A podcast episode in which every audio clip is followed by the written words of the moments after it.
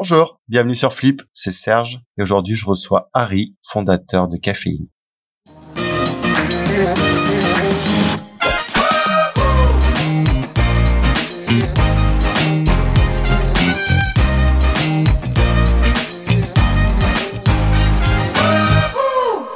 Bonjour Harry. Bonjour Serge. Comment tu vas? Très bien et toi? Très bien, ça me fait très plaisir de te recevoir. Première question, c'est est-ce que tu pourrais te présenter? Je suis Harry Assuyette, je suis le fondateur de Caffeine qui anciennement s'appelait Le Kiosque, euh, une société que j'ai créée il y a 15 ans. J'ai 42 ans, je suis marié, j'ai trois enfants et euh, je vis à Londres. Très bien. À quel moment tu as flippé? Alors je dirais que c'est un, long processus et il y a plusieurs facteurs en fait qui m'ont amené à, à aller vers le, l'entrepreneuriat. D'abord, je suis dans un environnement familial très entrepreneur. Mon père était entrepreneur, euh, il était commerçant. Mon environnement, euh, je dirais avec l'ensemble de mes amis, j'avais pas mal de, de parents d'amis qui étaient entrepreneurs. Mon épouse est une entrepreneuse, ses parents le sont aussi, donc je dirais que c'est un peu le, mindset et l'environnement dans lequel j'ai grandi qui nous a toujours euh, poussé vers vers la logique de l'entrepreneuriat, ce qui n'était pas forcément évident puisque euh, mes parents m'ont beaucoup poussé à faire des plutôt des bonnes études. Et quand on fait des bonnes études en général, les métiers vers lesquels on tend sont plus des métiers de consultant, en tout cas dans ce que je faisais, ou, ou dans le milieu de la finance qui permettent en fait d'assurer une certaine forme de, je dirais, de, de sécurité d'un point de vue financier, euh, puisque on, on, travaille dans des grandes organisations. Mais je dirais que pour moi, l'entrepreneuriat, c'est vraiment euh, comme dans le terme américain, c'est une aventure en fait euh, humaine, une aventure euh, professionnelle qui est assez exceptionnelle. Et je pense que mon père m'a fait grandir, enfin mes parents m'ont fait grandir avec une logique que, que le travail c'est quand même une grande partie de notre vie et qu'il faut y prendre du plaisir. Donc j'avais pas du tout envie de voir un travail comme un travail, mais le travail comme un plaisir, ce, que, ce qui est le cas d'ailleurs, hein, puisque c'est une grande partie de, de ma vie et j'essaie de, de, trouver un équilibre entre vie professionnelle et vie personnelle, mais euh, je dirais que que l'entrepreneuriat est une logique de passion et c'est ça ce qui m'a ce qui m'a poussé à, à, à, y aller euh, enfin à me lancer assez jeune en fait dans, dans, dans cet environnement là c'est aussi la liberté en fait. On pense une certaine forme de liberté parce qu'on n'est jamais forcément totalement libre et la volonté de, de créer des grandes choses. Donc euh, voilà un peu les, les éléments euh, qui ont été euh, moteurs dans, dans mon parcours d'entrepreneur. Justement, tu parlais d'équilibre. Est-ce que c'est une équipe qui a mis du temps à se développer ou dès le départ, tu avais réussi à trouver ce bon équilibre entre vie privée et vie professionnelle d'entrepreneur? Quand j'écoute mes enfants et encore même hier soir, apparemment, puisque on, on, travaille beaucoup en home office, même quand je suis là, je suis pas forcément là mais j'essaye de d'être présent, d'être présent pour pour ma femme et mes enfants. Et donc euh, encore une fois, comme je disais, il y a, y a un espace de liberté, c'est-à-dire que quand on est entrepreneur, c'est vrai qu'on est, euh, enfin moi, euh, je vis, je mange, je dors avec ma boîte, avec mes idées et mon développement. Donc je dirais que ça fait intrinsèquement partie de ma vie et, et probablement de, de la vie de ma famille, hein, qui est le développement de la boîte. C'est un engagement de, de tous les jours. Pour moi, c'est pas un sacrifice, hein, mais c'est aussi une, enfin, caféine fait partie de la vie de la famille. Après, c'est très important. Voilà, moi, je, suis aussi très attaché à, ma famille, à mes enfants, à ma femme, et donc euh, c'est très important d'essayer de construire un environnement familial et équilibré. Je dirais que euh, dans l'absolu, il faut aussi avoir le, bon équilibre et le, bon environnement qui soutient et supporte, puisque la vie de l'entrepreneur, c'est euh, de gérer 99% d'emmerdes et un 1% de, de, trucs sympas et que voilà les journées sont à régler des problèmes qui sont assez complexes et donc il faut aussi avoir l'environnement qui soutient ça donc j'ai la chance de l'avoir. J'essaie de, de trouver une certaine forme d'équilibre entre entre l'environnement perso et l'environnement l'environnement professionnel. Très bien. Je pense tu sais que c'était pas un sacrifice. Est-ce qu'il y a eu des sacrifices? Est-ce qu'il y a des sacrifices à faire quand on se décide de se lancer dans l'entrepreneuriat? Oui, oui. Enfin, il y a d'abord des sacrifices financiers parce que euh, les premières années sont pas forcément euh, faciles d'un point de vue économique. Il y a des sacrifices aussi en termes de temps, comme je le disais. Hein. Moi, je le vois pas comme ça, mais euh, je vends, je vis, je dors, et je, pense à, ma boîte et à son développement. Je dirais de façon permanente. Donc, c'est une question d'engagement et de commitment. Hein. C'est-à-dire aujourd'hui, il faut avoir beaucoup de ressources, beaucoup d'énergie pour continuer un projet entrepreneurial. Bon, sachant que nous, ça fait ça fait 15 ans que cette boîte existe, donc on a connu euh, beaucoup de phases de développement. Euh, il y a eu euh, des moments de résilience, hein, puisque face à des à des intempéries, hein, c'est pas le chemin est pas un long, fleuve tranquille, donc il faut avancer et faire face à un certain nombre de défis. Donc je dirais que oui, il y a, y a des sacrifices assez importants. C'est aussi le, le, fait de d'avoir moins de liberté pour des activités personnelles, des hobbies, et de se consacrer à ça. Mais encore une fois, moi je le vois pas comme un sacrifice, je le vois aussi comme un élément de plaisir. Très bien. On va parler un peu de caféine. Dans un premier temps, euh, justement, qu'est-ce que caféine pour ceux qui connaissent pas? Caffeine, c'est un service qui est le leader de, du streaming de l'information. Donc, c'est une nouvelle catégorie C'est un peu similaire à ce qu'on connaît dans l'univers de la musique ou de la SVOD avec des, plateformes comme euh, comme Spotify ou Netflix. Donc c'est un peu le, si je peux le résumer de la manière la plus simple, un peu le Spotify de la presse. Même si la presse n'est pas forcément euh, le positionnement qu'on veut adopter, puisque nous, on est plutôt dans une logique de, de, de plateforme digitale qui permet d'accéder à un ensemble de titres de marques de presse sur une seule et unique plateforme avec euh, une offre très simple qui est un modèle illimité. Caféine est en fait accessible pour les consommateurs finaux à travers différentes offres. Donc, on peut s'abonner à Caféine directement pour euh, un prix de 9,99€ par mois. On accède à notre catalogue de plus de 2000 titres euh, avec des marques euh, assez diverses et variées puisqu'on a une grande partie de la presse quotidienne nationale avec des titres comme l'équipe, comme comme le Parisien par exemple.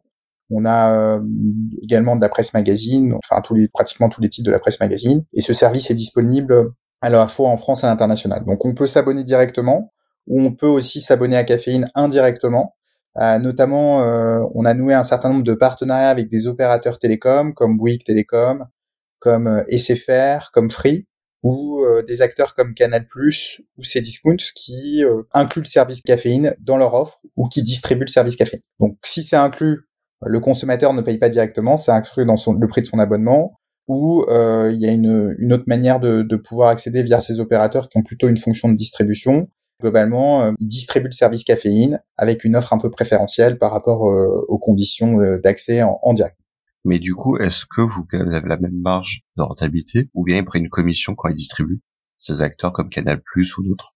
Alors ça dépend. Le modèle d'inclusion, c'est plutôt eux qui nous payent puisque globalement c'est un c'est un c'est un coût marketing pour eux. Ça permet d'améliorer leur proposition de valeur et de d'enrichir l'offre de, de, ces acteurs ou euh, quand euh, ils distribuent en option payante, c'est en, en, supplément de, du tarif de l'abonnement à par exemple euh, votre abonnement mobile. Là aujourd'hui c'est un modèle de distribution et effectivement les opérateurs télécoms prennent une commission donc vous êtes moins gagnant finalement, vaut mieux s'abonner directement. Non, non, parce qu'il y a un effet volume. Euh, il y, a, plusieurs paramètres hein, qui définissent en fait euh, le, modèle économique. Il y a le coût d'acquisition d'un client, les investissements marketing euh, qui sont associés, les éléments autour de la rétention et de l'acquisition. Donc il y a plein, d'éléments et c'est multifactoriel. Donc c'est très compliqué de répondre à ta question simplement. Mais je dirais que nous, on, on considère en fait que on reviendra peut-être sur la question du marché, mais le marché en fait, l'industrie de l'information, c'est une, une, industrie qui est gigantesque, qui est beaucoup plus grosse que celle de la musique ou de l'environnement euh, des films et des séries.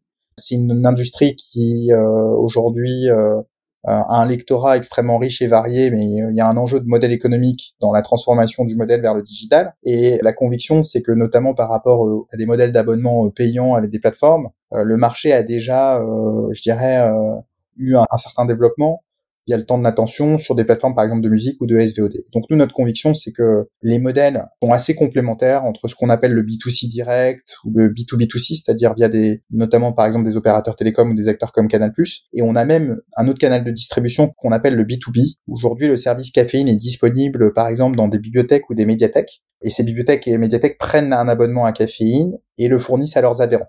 Il y a plein de verticales autour de ça.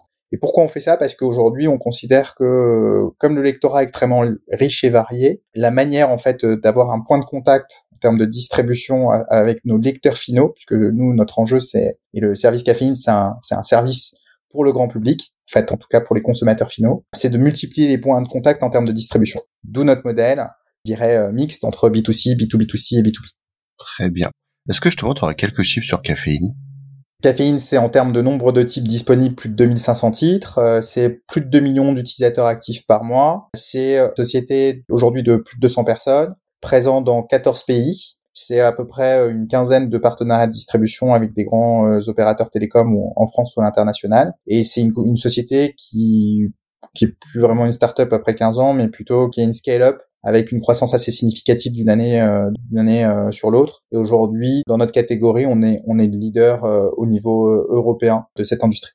Et ça, vous avez des ambitions pour aller vers, je sais pas, par exemple les États-Unis ou d'autres continents? Notre première ambition, c'est de conforter notre position de leader, puisqu'on est parti d'abord, on est, on est une société française qui s'est développée sur le marché français. La particularité de notre industrie, c'est que c'est une industrie, je dirais, pas globale, c'est plutôt une industrie multilocale, donc euh, il y a des efforts à mettre en œuvre dans chaque pays où on veut se développer, euh, même si euh, il y a des points communs dans tous les pays sur les modes de consommation, sur le rapport au contenu, notamment de la part des éditeurs, j'imagine que ce sera aussi une de tes questions. sûr. Euh, bah, il faut à chaque fois euh, recommencer à zéro, je dirais, dans, dans, un marché pour faire connaître le service café. On a déjà cette ambition de consolider notre position euh, au niveau européen par rapport à ce qu'on a développé jusqu'à aujourd'hui, et évidemment d'étendre notre activité dans d'autres zones géographiques, notamment en Amérique du Nord. C'est, enfin, on a déjà un bureau au Canada en fait où on a une, une, équipe commerciale qui qui est présente et on vient de signé un accord avec un des plus gros opérateurs télécoms au Canada qui s'appelle TELUS. On va lancer un partenariat de distribution avec cet acteur-là euh, dans les prochaines semaines. Félicitations à vous. À partir de quel constat justement t'as fait naître Caféine? Un constat simple. En fait, moi, j'ai quand j'ai commencé à travailler, j'avais beaucoup travaillé euh, donc avant d'être entrepreneur sur les sujets de convergence entre les contenus et les contenants. Donc c'était il y a longtemps, c'était en 2000, notamment à l'époque, c'était Vivendi, était dirigé par Jean-Marie Messier. Alors je sais pas si pour les nouvelles générations, on sait qui est Jean-Marie Messier, qui est un banquier d'affaires. Il avait cette vision en fait de convergence entre les contenants et les contenus. Alors, Vivendi, c'était un c'était un groupe, c'était la Générale des Eaux, donc ils ont complètement changé leur modèle au départ et donc euh, ils ont ils ont splitté la société en deux entre Veolia et ce qui est Vivendi. Et euh, l'idée de Jean-Marie Messier était de dire à l'époque, euh, on était dans la première vague Internet, c'était de dire qu'il allait avoir un bouleversement des usages, une transformation vers l'univers digital, et qu'il y allait avoir des tuyaux et qu'il fallait équiper ces tuyaux avec des contenus. Donc ça, c'était la vision de Jean-Marie Messier. Donc c'est là où on commençait à avoir émergé en fait tous les services numériques dès les années 2000. Moi, euh, effectivement, en 2000, je, me souviens, l'équipe était déjà accessible en fait, en format entre guillemets un peu piraté, si vous pouvez y accéder tous les jours. Et puis moi, je me suis retrouvé en vacances en fait à l'étranger. J'ai voulu euh, lire l'équipe, le point. Puis j'ai vécu un moment aussi à l'étranger, aux États-Unis, et je trouvais jamais mes titres au bon moment, où il y avait toujours un décalage. Les sites internet n'avaient pas beaucoup en fait de contenu, ou le contenu n'était pas forcément en corrélation avec le l'expérience ou le contenu associé au papier. Et je me suis dit, euh, ça on a fait un constat commun avec euh, avec les autres personnes qui avaient fondé la société avec moi, c'est quand même fou qu'aujourd'hui, euh, à l'heure d'Internet, il n'y ait pas d'iTunes de la presse. Et c'est comme ça que l'idée a émergé en fait. On était jeunes, on connaissait pas du tout l'industrie de, de l'intérieur. On avait senti qu'il y avait un phénomène de mouvement qui allait s'opérer sur le marché. Et il faut comprendre que quand la boîte s'est créée, donc il y a 15 ans, il n'y avait pas encore d'iPhone, ça n'existait pas, il n'y avait pas encore de tablette. Et donc en fait, on avait cette conviction, euh, je me rappelle dans les premières euh, présentations qu'on faisait à des investisseurs ou même aux éditeurs, on, allait avec des images de Minority Report, le film de Steven Spielberg avec euh, Tom Cruise, où on montrait en fait ce qu'allait être le, futur et notamment des écrans digitaux. on nous prenait pour des fous. Hein. On nous disait vous êtes sympa. Effectivement, on voit aujourd'hui le mouvement digital notamment sur le web, mais le produit que vous avez correspond pas forcément aux usages dans le digital. Et nous, on leur disait mais non, ça va évoluer. Aujourd'hui, notre sujet c'est pas la dématérialisation et l'accès des PDF dans le digital, mais c'est euh, une plateforme de distribution des contenus avec euh, avec une évolution de la proposition de valeur dans, dans le futur. C'est intéressant ce que tu vois comme il y avait une forme de frein de la part des investisseurs au départ sur le projet.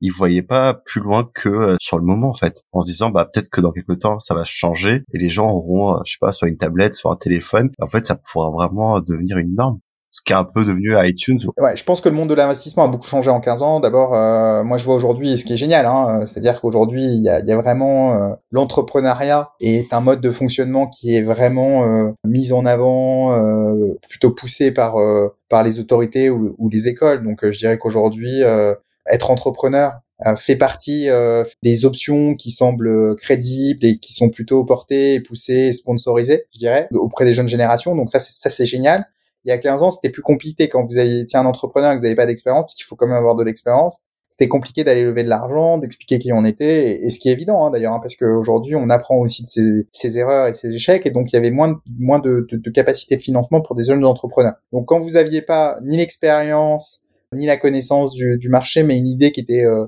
qui était intéressante mais euh, très avant-gardiste, bah effectivement l'écosystème n'était pas encore euh, aujourd'hui outillé comme il l'est aujourd'hui pour pouvoir accompagner ce type de ce type de modèle. Donc c'est ça ce qu'on a connu. Et euh, il y a un deuxième élément, c'est que on était au basculement de, enfin on était au début de, la transition dans le digital euh, au niveau des contenus. Spotify n'existait pas encore. Deezer non plus par exemple en France, hein, c'était vraiment balbutiement. Netflix c'était pas le modèle qui était qu'on connaît aujourd'hui, donc il faut comprendre que l'industrie était complètement différente et qu'on était un peu en avance de phase ça nous a beaucoup appris. Hein. Je veux dire, aujourd'hui, j'ai beaucoup appris de cette période-là. Mais évidemment, euh, bah, le fait d'être avant-gardiste dans un écosystème où les financements n'étaient pas aussi importants que ce qu'on connaît aujourd'hui, a fait que euh, on a eu moins de moyens, mais ce qui nous a permis aussi de construire le modèle de caféine tel qu'il est aujourd'hui, avec ses grandes forces. Et comment ça a été accueilli de la part des éditeurs de presse? Ou comment ça a accueilli même aujourd'hui?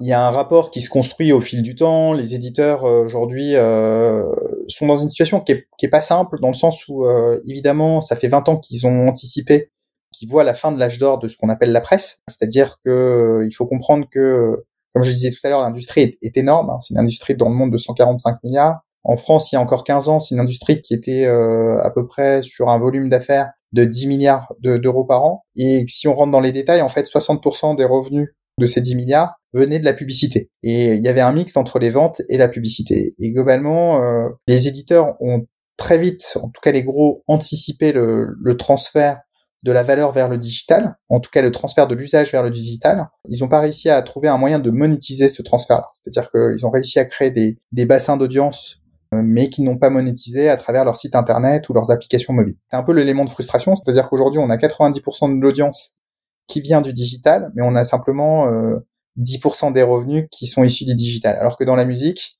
le basculement a été opéré puisque 90% des revenus viennent euh, notamment des plateformes de, streaming ou des ventes dématérialisées de, de, musique. C'est l'environnement dans lequel on est et en, 15 ans, je dirais que ce phénomène et ce mouvement en fait de, décroissance qui s'opère sur leur activité physique, qui est anticipé, euh, est une longue décroissance en fait. Il n'y a pas eu un, un décrochage rapide à part depuis deux ans. Donc finalement, ils ont, ils se sont dit, on a le temps en fait d'accompagner le basculement digital, mais ce qu'on doit privilégier, ça reste en fait l'univers papier qui est notre principale ligne de revue. Donc je dirais qu'il y a, il y a pas d'uniformité en fait dans notre relation avec les éditeurs, puisque d'abord des éditeurs de presse quotidienne nationale n'ont pas les mêmes problématiques que des éditeurs de, de presse quotidienne régionale même ou d'éditeurs de presse magazine et donc il y a différentes euh, formes de catégories. Donc aujourd'hui euh, Caffeine c'est un acteur qui est, qui est, bien inscrit dans l'écosystème euh, je dirais euh, de, des éditeurs que ce soit en France ou à l'international et on est plutôt perçu comme un acteur qui crée de la valeur pour eux, puisque euh, aujourd'hui ils ont compris que la démultiplication des points de contact, à quelques exceptions près hein, pour, pour certains éditeurs, est la bonne stratégie, puisque le modèle digital n'a, est à construire et pas forcément dans, dans une logique similaire à celui qui était celui le modèle de, dans l'univers physique. Très bien. Comment se porte aujourd'hui le marché de la presse? Le marché de la presse, c'est un marché qui connaît un énorme paradoxe. C'est-à-dire qu'il n'y a jamais eu autant de lecteurs de marques de presse, il n'y a jamais eu autant d'audience. Euh, je donne quelques exemples pour pouvoir euh, expliquer mon propos. Par exemple, Le Monde.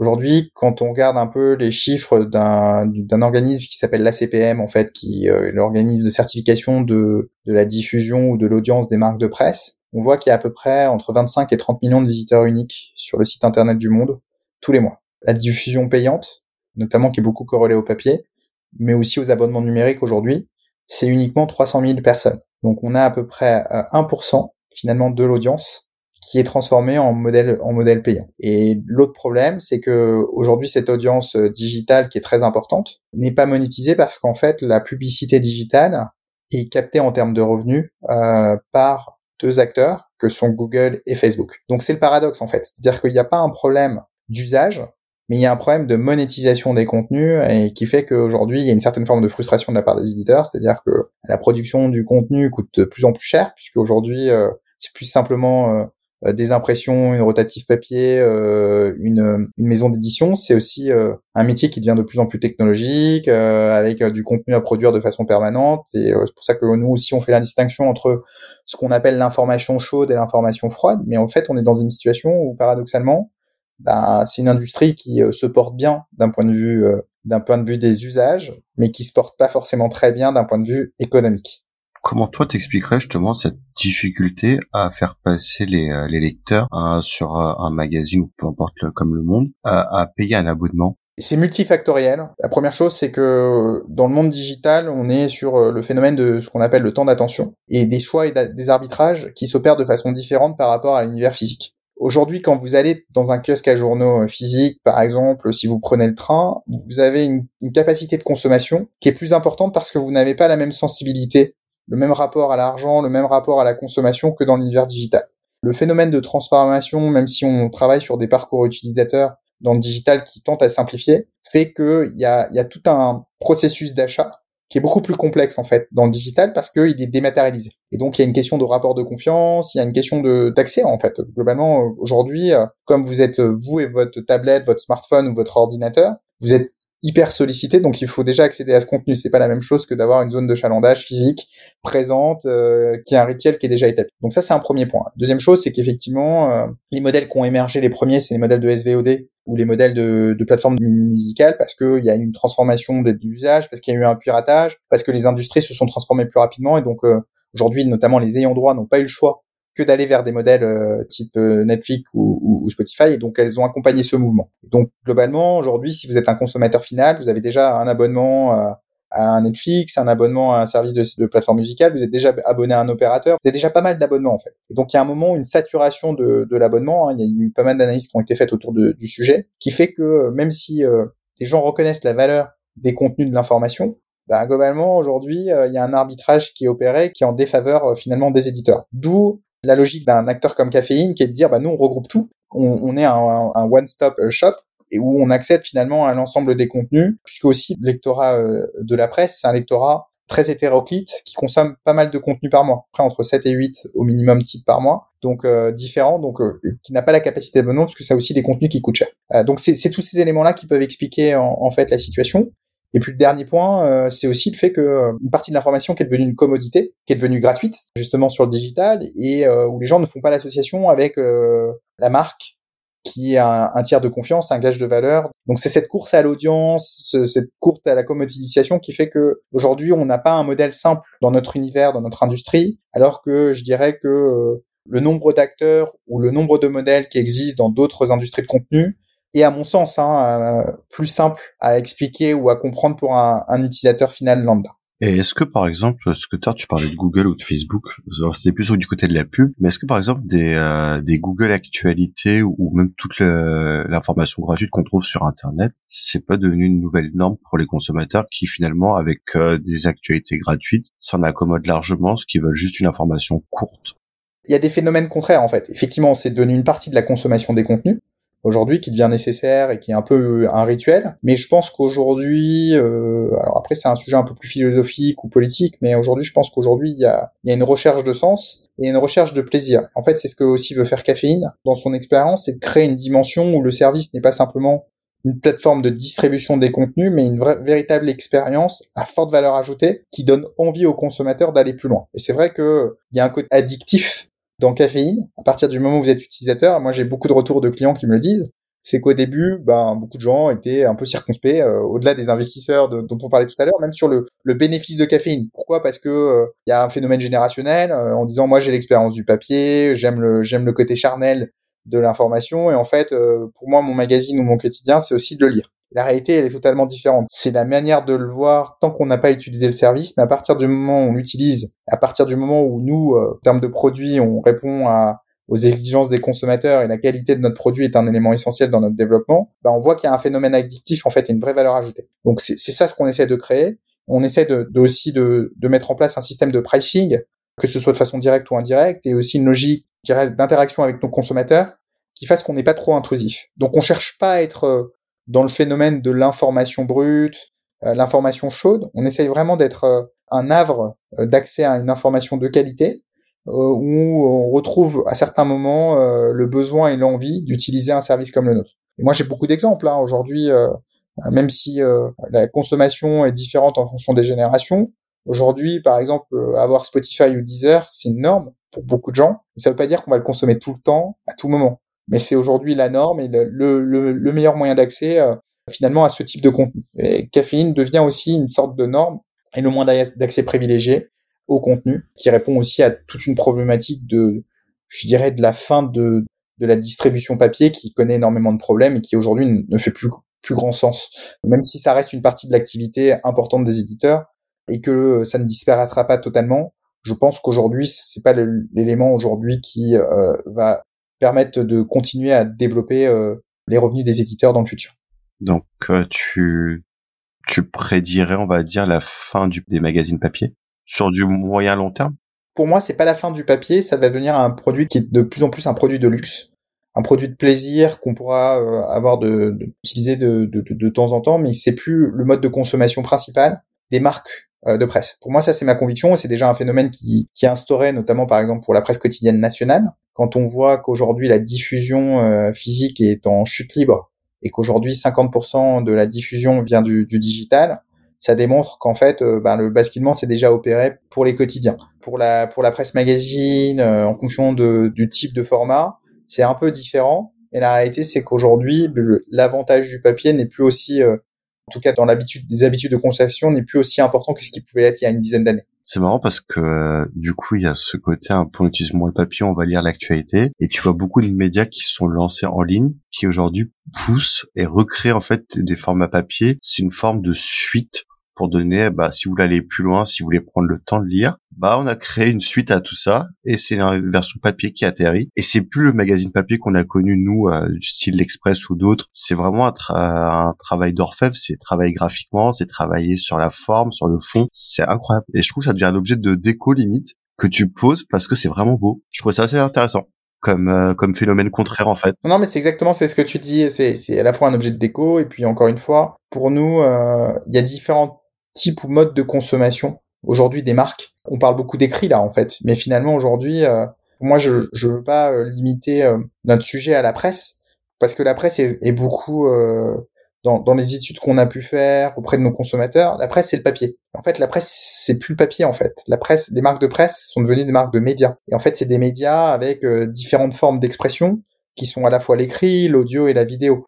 Et un service comme Caféine doit s'intéresser à toutes ces, ces formes d'expression. Et c'est le sujet. Et globalement, euh, moi, je, fais beaucoup le parallèle avec euh, l'expérience, ce que tu dis sur papier ou sur euh, sur le le fait que ça soit une œuvre, un peu une œuvre d'art, un objet de déco. Peut-être œuvre d'art est, un peu galvaudé, mais en tout cas, objet de déco est, est, est peut-être le bon terme. Enfin, pour moi, c'est le même phénomène que d'aller au cinéma. On n'a plus forcément besoin d'aller au cinéma, mais c'est une expérience. Bon, alors ça fait un an et demi que Malheureusement, on peut pas, on peut plus y aller, mais euh, mais je dirais que c'est une expérience particulière pour lequel on est prêt à payer un, certain prix, qui est même pas corrélé en fait, je dirais, euh, au film euh, proposé, mais qui est corrélé à l'expérience globale. C'est pareil un peu sur l'achat physique de presse. C'est un peu un, un, pricing qui est complètement différent qu'on peut plus retrouver dans l'univers digital. Donc c'est ça les enjeux en fait, c'est des enjeux de transformation et d'accompagnement du modèle. Très bien. Selon toi, l'évolution dans les prochaines années justement de cette presse, elle va se transformer comment? Elle se transforme déjà. Les marques sont de plus en plus digitales, digital first, euh, je dirais. Aujourd'hui, euh, c'est de travailler sur d'autres moyens d'expression, notamment, euh, comme on le disait tout à l'heure, autour de, de l'audio et de la vidéo. Il y a des enjeux en fait, à la fois de curation et de personnalisation, et il faut trouver un bon équilibre pour finalement créer un lien fort avec le lectorat, tout en prenant en considération ce qui est la, la, difficulté du moment, qui est le temps de l'attention. En fait, aujourd'hui, les gens sont sursollicités et la problématique majeure, c'est que même si l'information et l'audience euh, explosent sur des temps longs, euh, les gens euh, sont plutôt dans une dans une consommation passive des contenus. Donc ça, c'est ce phénomène-là qu'il faut travailler pour faire que, sans être intrusif, on trouve un moyen d'être plus inclusif auprès des consommateurs finaux. Très bien, merci beaucoup Harry. Avant de se quitter, une dernière question pour toi. Ton prochain grand flip, c'est pour quand? Alors ça, c'est une question joker. Caféine, c'est plusieurs flips en fait. Donc j'ai pas de, c'est une, histoire qui s'est reconstruite à plusieurs euh, reprises. Je considère, c'est ce qui me motive aussi hein, pour répondre aux, questions initiales depuis le début, c'est que c'est pas du tout la même aventure que ce qu'elle pouvait être, euh, ce qu'elle pouvait être initialement. Donc euh, j'avoue que j'ai pas pensé au sujet, et que pour l'instant je suis complètement concentré sur sur ce que je fais actuellement. Très bien. Alors qu'est-ce qu'on peut te souhaiter pour l'avenir? De toujours prendre du plaisir dans ce que je fais, d'essayer de toujours faire grandir euh, l'entreprise, euh, parce que on a beaucoup d'ambition dans le développement de la société. On est on est à la fois convaincu et c'est lié aussi à, à, la manière dont, dont les consommateurs, hein, parce que c'est eux les c'est eux les, les, juges de paix en fait réceptionnent réceptionnent le produit. Et donc je dirais aujourd'hui c'est aussi de, enfin moi mon ambition c'est euh, on a une vision assez claire de ce qu'on a envie de de, de, de devenir et de, de faire de la manière de faire évoluer le, le service et le produit dans les prochaines années. Et j'espère que on va réussir à mettre en musique tout cela et de, de, de mettre en place euh, enfin le projet tel qu'il tel qu'il sera dans les prochaines années. Très bien. Merci beaucoup en tout cas Harry d'être venu chez Flip. Merci Serge. À très vite. À très vite. Je te souhaite bonne continuation avec Caféine. Et merci à vous d'avoir écouté ce podcast. On se retrouve très rapidement pour un nouvel épisode. Au revoir. Si vous avez aimé, n'hésitez pas à liker, partager et commenter. Et vous, le grand flip, c'est pour quand?